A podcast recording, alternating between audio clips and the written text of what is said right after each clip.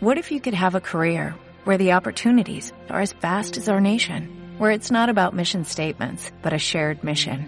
At U.S. Customs and Border Protection, we go beyond to protect more than borders, from ship to shore, air to ground, cities to local communities. CBP agents and officers are keeping people safe.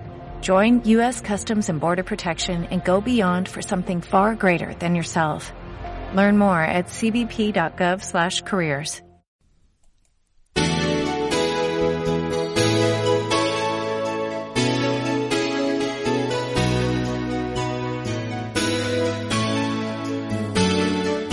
Mariposas moradas.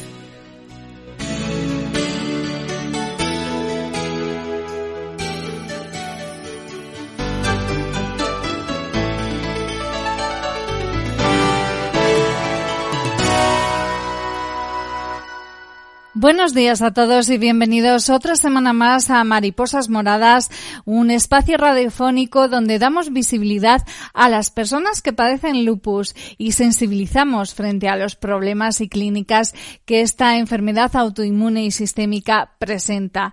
Ya sabéis, si lo recordáis, que la semana pasada estuvimos hablando sobre el cansancio y la fatiga en el lupus eh, con el doctor Guillermo Ruiz y Dastorza. Se nos quedaron muchas preguntas en el tintero y quedamos con él para un nueva, una nueva entrevista. Y aquí lo tenemos. Buenos días, Guillermo. Hola, ¿qué tal? Aquí estamos otra vez. Aquí estamos otra vez. Eh, voy a volver a presentarte, aunque muchos ya te conocen, te conocemos. El doctor Guillermo Ruiz y Dastorza es, pertenece a la unidad de investigación de enfermedades autoinmunes y del Servicio de Medicina Interna en el Hospital Universitario Cruces de Bilbao. Pues Guillermo, si lo recuerdas, eh, la semana pasada dejamos la entrevista tocando un tema muy importante que nos ha afectado a todos y es el tema de las consultas telefónicas a raíz de la pandemia del coronavirus. ¿Cómo, cómo analizas tú eh, este fenómeno que ha ocurrido? ¿Cómo crees que ha afectado a los pacientes y a vosotros, los doctores? ¿Y qué evolución debe tener esto de las consultas telefónicas en los pacientes crónicos? Pues, importantísimo. Eh, si me permites, lo primero, ¿eh? que hacer una pequeña aclaración. El Hospital de Cruces está en Baracaldo, no en Bilbao. Ah, en Baracaldo. Me, van, a, me van a matar. ¿eh? perdón, perdón por el fallo de ubicación. No hay problema. ¿Sabes lo que pasa? Que como, como muchos sitios, pues la provincia se llama igual que la, que la capital de la provincia, ¿eh? Madrid, Madrid, Barcelona, Barcelona, pero claro, aquí no. ¿eh? Baracaldo es Baracaldo y Bilbao es Bilbao. ¿eh? Y aunque estamos pegados, el Hospital de Cruces es hospital que está en Baracaldo. Así que reivindico a Baracaldo del Hospital de Cruces, aunque yo, aunque yo vivo en Bilbao. Así que aclarado, aclarado este punto, eh, el, asunto de las consultas presenciales. A ver, yo, eh, el asunto este de la, pandemia, eh, esto, nos, ha caído encima como, un meteorito. y yo creo que desgraciadamente esto en muchas ocasiones lo que ha hecho ha sido intensificar mm, vicios o, o, malas prácticas que ya se venían intuyendo de antes, ¿no? O sea, digo que la hiper eh, aparatización de nuestras vidas, ¿eh? pues es una es una consecuencia de esto, ¿no? O sea, ahora todo el mundo eh, parece que si no tienes en tu casa tres dispositivos electrónicos distintos, eres eres un pringao. ¿eh?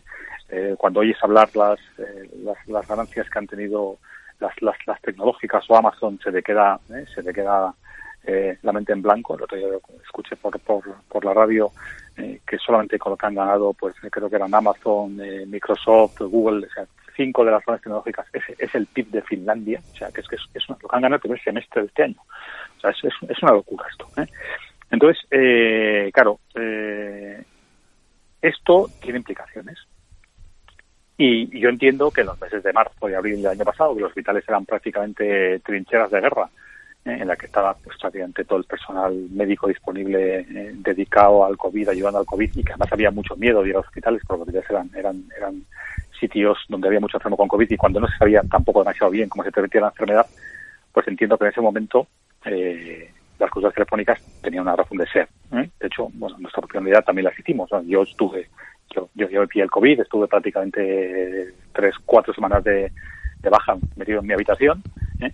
y mis compañeras de, de la unidad pues estaban en la mañana viendo COVID y a la tarde eh, haciendo telefónicas todas las consultas presenciales que, teníamos citadas que no visitamos ni una, ¿eh? aunque en ningún momento se cerraron dos consultas que son la consulta de embarazo y la consulta de hospital de día, ¿eh? que son las de pacientes, digamos, que son indemorables y estas se siguieron manteniendo de manera presencial, incluso en los momentos de la pandemia. Pero tan pronto como yo me reincorporé, vimos un poco cómo estaba la situación y empezamos a conocer mejor las medidas de prevención de la enfermedad, las consultas se reabrieron en el mes de mayo del año 2020 ¿eh? y sigue. ¿eh? Nosotros hemos haciendo consultas presenciales todo este año.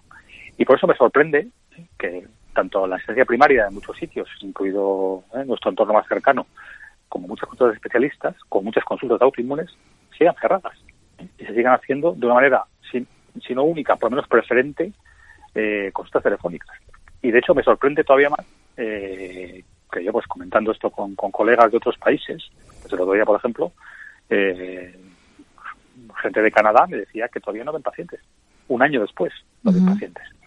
Y no hay que olvidarse de que en muchos países eh, no existe la red de, de, primaria, la red de ambulatorios o de salud que existe en España. Es decir, esos pacientes no están vistos de ninguna manera. O sea, ni, ni, ni los ves, ni ves sus analíticas, ni nada por el estilo. ¿eh? Porque no tienen un sitio al que ir a hacer esas analíticas para que luego el hospital las vea.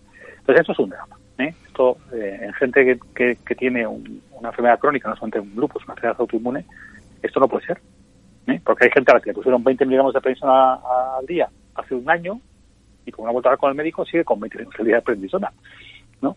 Entonces, por un lado, desde el punto de vista puramente médico, es una catástrofe, ¿eh? por lo que he dicho de que no puedes modificar tratamientos, de que la consulta telefónica en sí misma, eh, digamos que, que, te proporciona una información sumamente parcial. ¿eh? A mí me ha pasado de gente que por teléfono me ha dicho, no, si estoy muy bien, que no quiero decir que soy estupenda. Y cuando le he dicho, no, tienes que venir porque llevo un año sin verte, vente, vente para aquí.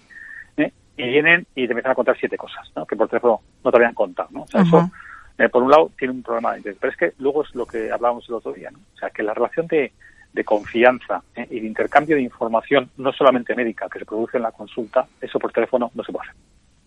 Entonces, eh, yo creo que es absolutamente eh, impepinable eh, que por un lado los médicos y por otro lado, o los médicos, los sanitarios, eh, los médicos, las enfermeras, todos los que trabajamos en el hospital, y por otro lado las propias pacientes demanden eh, que las consultas eh, tengan que ser presenciales, pero voz de ya. O sea, no existe en este momento justificación ninguna desde el punto de vista epidemiológico, de, la, de COVID, nada ¿eh? que justifique que las consultas sean telefónicas. Esto eh, a alguien le parece buena idea y es una idea funesta. ¿eh? Otra cosa que el teléfono tenga su, su, su papel además de, pero nunca puede sustituir a las consultas presenciales. Eh, Guillermo, déjame que te pregunte, luego abordaremos el tema del cansancio, pero aprovechando el tema este de la pandemia del coronavirus, me gustaría conocer tu opinión y puesto que estamos en plena actualidad con el tema de las vacunas, ¿cómo sí. analizas tú ¿Cómo se ha planteado el tema de la vacunación en España y en Europa? Porque sabes que hoy eh, se nos presenta a la sociedad una decisión, mañana esa decisión cambia y nos eliminan vacunas, pero al día siguiente otra vez vuelven a cambiar y la vuelven a incorporar. Eh, luego también este el tema de vacunar por edades, por franjas de edad en lugar de por enfermedades. Eh, explícame desde el punto de vista médico, vosotros cómo veis, cómo se ha afrontado el tema de la vacunación. ¿Debería de haberse hecho de otra forma diferente? Sí, seguro. O sea, se ha enfocado mal. Pero eh, no se ha enfocado solamente mal por parte del gobierno. ¿eh? Yo, yo creo que en esto, eh, a ver, voy a, voy, voy, a, voy a discrepar un poco. ¿eh? A ver, cuando, cuando empezaron a salir las vacunas en el mes de, cuando ya se veía que venía, en el mes de diciembre, ¿eh? Hubo un posicionamiento inmediato ¿eh? de muchas sociedades científicas y de muchos médicos a nivel personal demandando ya la vacunación eh, en cuanto estuviera disponible de todos los pacientes con lupus o enfermedades autoinmunes sistémicas, ¿eh? Eh, arguyendo que eran pacientes de alto riesgo. ¿eh? En aquel momento, bueno, Felupus nos, nos, nos, nos, pidió un posicionamiento y yo hice un posicionamiento personal y de la unidad, diciendo que, que, no era el momento de empezar a, vacunar de forma indiscriminada a la gente con lupus, entre otras razones porque no teníamos ninguna experiencia en los ensayos clínicos de qué se pasaba con las vacunas en, esa población. Y segundo, porque los datos que había en ese momento apuntaban, como luego se han confirmado, a que las pacientes con lupus y con enfermedades autoinmunes sistémicas en general no tienen un peor pronóstico, ¿eh? ni más riesgo de complicaciones, ni de infectarse, ni de hacer una enfermedad más complicada de la población general. De hecho, ayer lo comentó Gerard Espinosa la semana pasada, ¿no? En, el, en la charla de, eh, de Felupus. sí, de la vacunación. En el, COVID-19 en, autoinmunes. En, el canal de YouTube, eh, los estudios que ellos han hecho y otros, otros grupos han hecho, lo que demuestran es que incluso puede ser un ligero factor protector del tener autoinmune, quizás por el tratamiento inmunosupresor, eh, que podría eh, disminuir la respuesta inflamatoria de la segunda fase de la enfermedad. Es decir, la primera cosa que hay que dejar clara es que la gente que tiene lupus, por tener lupus, no tiene más riesgo de hacer una enfermedad peor por COVID. Punto número uno, que quitar la ansiedad a la gente. Eso no quiere decir que, vayan a la calle y se a besos de la boca a la gente por, en los bares. ¿eh? Tiene que tener unas medidas de precaución que tengo que, tengo que tener yo, que tiene que tener otra persona, pero no más. Ya nosotros, eh, eh, eh, el factor fundamental de, mal pronóstico del COVID sigue siendo la edad avanzada, que esa gente afortunadamente están todos vacunados. La obesidad es importantísimo. Hay mucha gente joven que se, que se pone mala que dice no tiene patologías previas, no tiene otras patologías previas, pero pesa 40 kilos más de lo que, de lo que le tocaría. Es un factor importantísimo de mala evolución de la enfermedad. La hipertensión, esas cosas. O sea, por un lado, la gente con lupus no tiene por qué vacunarse más deprisa de lo que le tocaría. Punto número uno. Punto número dos hay varias vacunas. ¿eh? Y lo que tú has comentado no puede ser. ¿eh? Que la vacuna que de repente se dice que ahora para los mayores de 60 años no vale porque los clínicos no, pasa a ser la que sí que es seguro para mayores de 60 porque se ha visto que. Entonces, las vacunas tienen tecnología diferente. Las tecnologías que se han utilizado para vacunas, lógicamente, son nuevas y no se han experimentado durante mucho tiempo. Y los ensayos clínicos tienen, pues, han sido ensayos clínicos muy grandes, bien hechos desde todos los estándares de calidad, ¿eh? pero al final, eh, bueno, estamos hablando de una vacunación masiva de millones de personas frente a miles de personas en los ensayos clínicos. Lógicamente, cuando tú eso aplicas eh, a una población tan grande, empiezan a aparecer cosas que en los ensayos clínicos no has podido ver por simple cuestión de frecuencia. Buena noticia que seamos capaces de detectarlos, que es lo que también hay que poner en valor, que efectivamente se está siendo capaz de detectar efectos adversos que en los ensayos clínicos no, no habían dado la cara. Pero dicho esto, esto hay, hay que enfocarlo con, transparencia. Entonces, a mí, por ejemplo, me llama mucho la atención eh, lo bien que, explican eh, los organismos oficiales, tanto ingleses como, norteamericanos, los efectos adversos asociados a, a, vacunas de AstraZeneca y de, y de Janssen, que lo explican, dicen, tenemos tantos casos, de tanto tal, con este perfil, y sin embargo, la opacidad que hay a nivel de la Unión Europea al respecto. Yo cuando estuve viendo la rueda de prensa de la EMA acerca de las trombosis de, de AstraZeneca, me quedé pasmado, porque lo único que decían es los beneficios superan a los riesgos. Esa frase no se puede decir. Es cierto, ¿eh? es cierto que hay que vacunar a la población, ¿eh? es cierto que a nivel global pues, tienes a todo el mundo metido en el, denominador, que los beneficios superan a los riesgos, pero es que resulta que los riesgos parece que están muy eh, delimitados a grupos de edad, a grupos de sexo. Puedes establecer factores de riesgo eh, específicos y puedes tener la capacidad de decidir con qué vacuna vacunas de forma preferente a determinados grupos de población. Entonces, la idea de todo vale para todos y es todo igual, yo creo que también no genera más, más que confusión. Y ahora mm. mismo, creo que disponemos afortunadamente de varias vacunas y lo que hay que hacer es establecer con parámetros científicos cuál es la vacuna más adecuada para gente por edad, por sexo y por enfermedades concomitantes. ¿eh? Porque si una vacuna aunque sean casos raros, tiene tendencia a producir un tipo determinado de trombosis, bueno, pues igual esa vacuna tienes que evitarla en gente que tiene ¿eh? factores de trombosis añadido, o igual no, ¿eh? pero habrá que decirlo de, de manera clara, ¿no? Muy bien, doctor. Eh, ahora ya voy a, vamos a entrar. eh, una cosa, sí, dime, Guillermo. Sigo, porque en, el, en, el, en, la charla de vacunas también lo, lo comentó eh, Alfredo Corel, me pareció un comentario súper relevante la gente que ha, que hemos pasado la enfermedad, hacemos inmunidad, la mayoría. Es decir, es como si estuviéramos vacunados por medios naturales, ¿de acuerdo? ¿Eso quiere decir que no nos tenemos que vacunar nunca? Pues eh, no lo sé, pero lo que sí quiere decir es que la gente que ha hecho eh, ha tenido la enfermedad y ha hecho eh, inmunidad no tiene que correr para vacunarse los primeros. Es decir, esas vacunas deberían ponerse a gente que está desprotegida. En un momento en el que las vacunas hay que ponerlas y no se les pone para todo el mundo, yo creo que la población que ha pasado el COVID eh, tenía que estar, como, como en todo lo que día con él, que además es inmunólogo, que sabe esto muchísimo más que yo, eh, digo que tenía que estar a la cola de los listados de vacunaciones. Creo que habría muchísima más gente vulnerable vacunada ya si esto se hubiera hecho de, una manera adecuada. Y por tanto, pacientes con lupus que hayan pasado la enfermedad, que estén muy tranquilas, ¿eh? porque lo normal es que estén protegidas por los anticuerpos, ¿verdad? Por los anticuerpos que han generado, claro.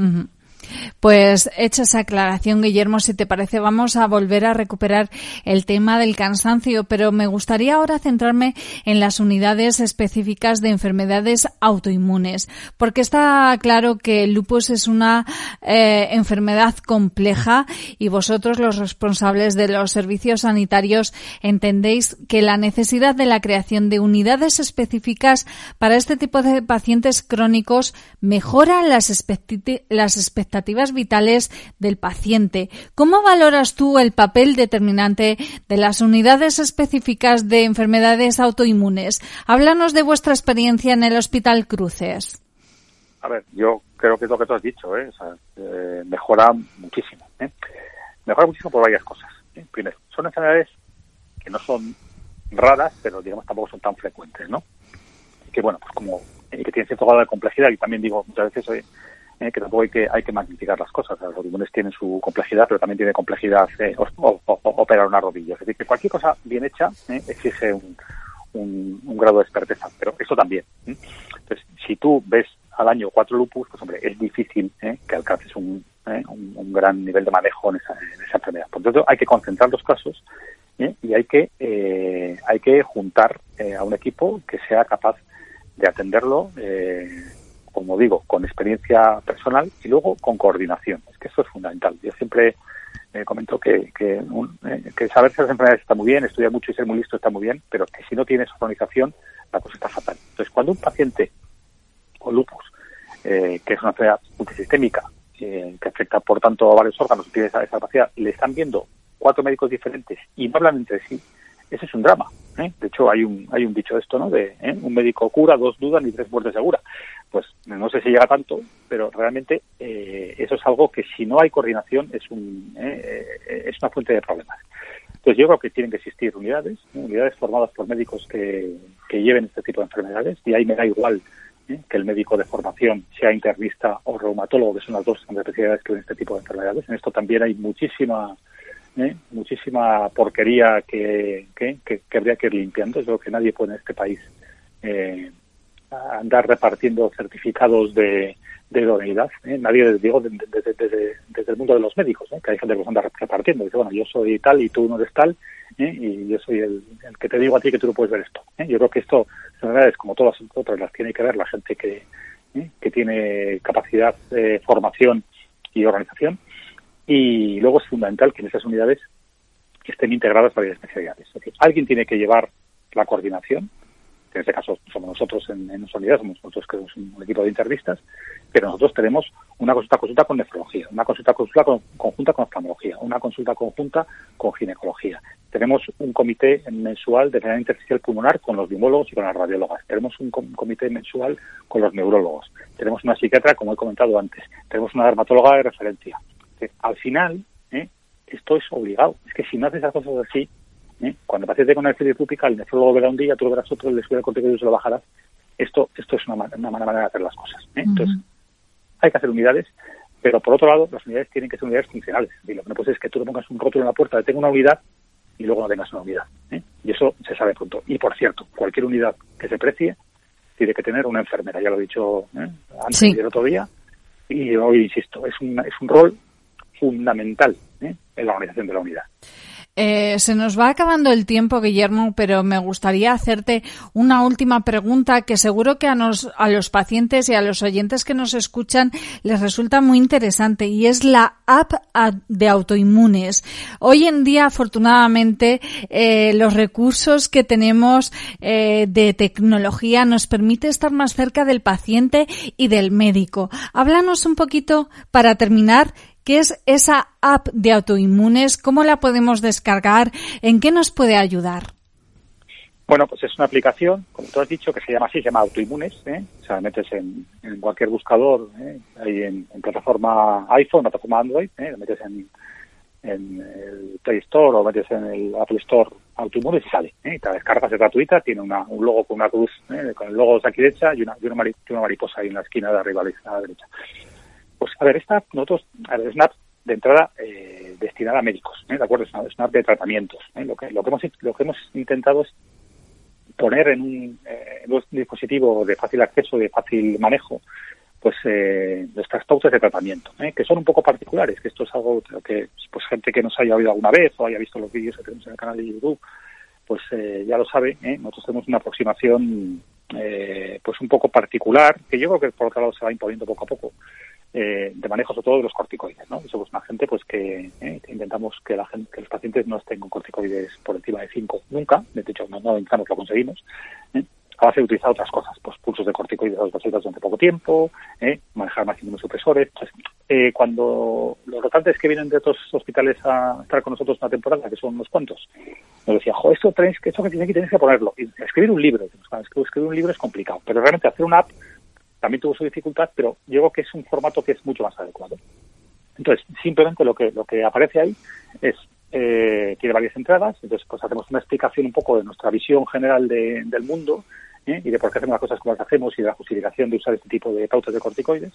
Luego hay una segunda parte en la cual se explican los diferentes medicamentos que se utilizan para tratar las auto, autoinmunes, ¿eh? pues cuál es el uso, cuál es eh, la forma de administración, las precauciones que hay que tener. Y luego ya hay una guía por enfermedades en la cual, pues, pues entra así, pues el lupus que tiene un brote grave, como se trata? Pues pom, pom, aparece el protocolo, ¿no? Y luego hay la parte de embarazo también.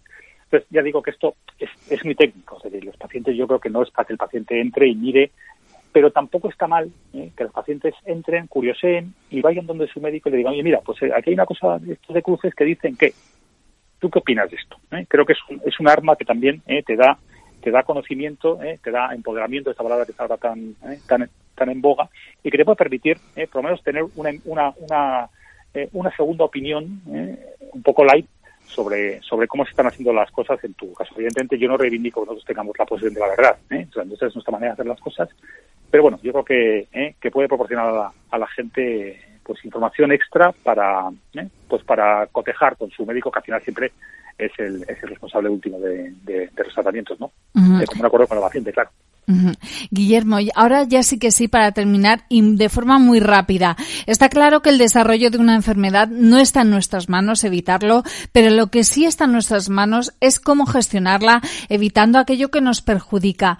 ¿Cómo de determinante es la incorporación de hábitos de vida saludables para gestionar mejor el cansancio? ¿El tabaquismo influye en el cansancio en el lupus? El tabaquismo influye en todo en el lupus, en la vida. ¿eh? El tabaco es una cosa que, eh, que hay que evitar a, toda costa. En el lupus, más. ¿eh? ¿Por qué? Pues porque aumenta el riesgo cardiovascular, que ya de salida está aumentado en este tipo de pacientes, y porque disminuye la eficacia de los antipalúdicos. Es importantísimo. ¿eh? Entonces, la gente que fuma, la isocloroquina funciona menos. La isocloroquina controla la enfermedad, la isocloroquina puede bajar el cansancio. O sea que en ese sentido también el tabaco ¿eh? puede generar esto. Aparte de que el tabaco te puede producir también eh, problemas en el sueño, porque puedes eh, desarrollar un cuadro de, eh, de vamos, de, de crónica o de, o de, o de apnea del sueño, eh, como ocurre el tabaco la gente que tiene apnea del sueño, deja de respirar durante la noche repetidas veces y duerme peor.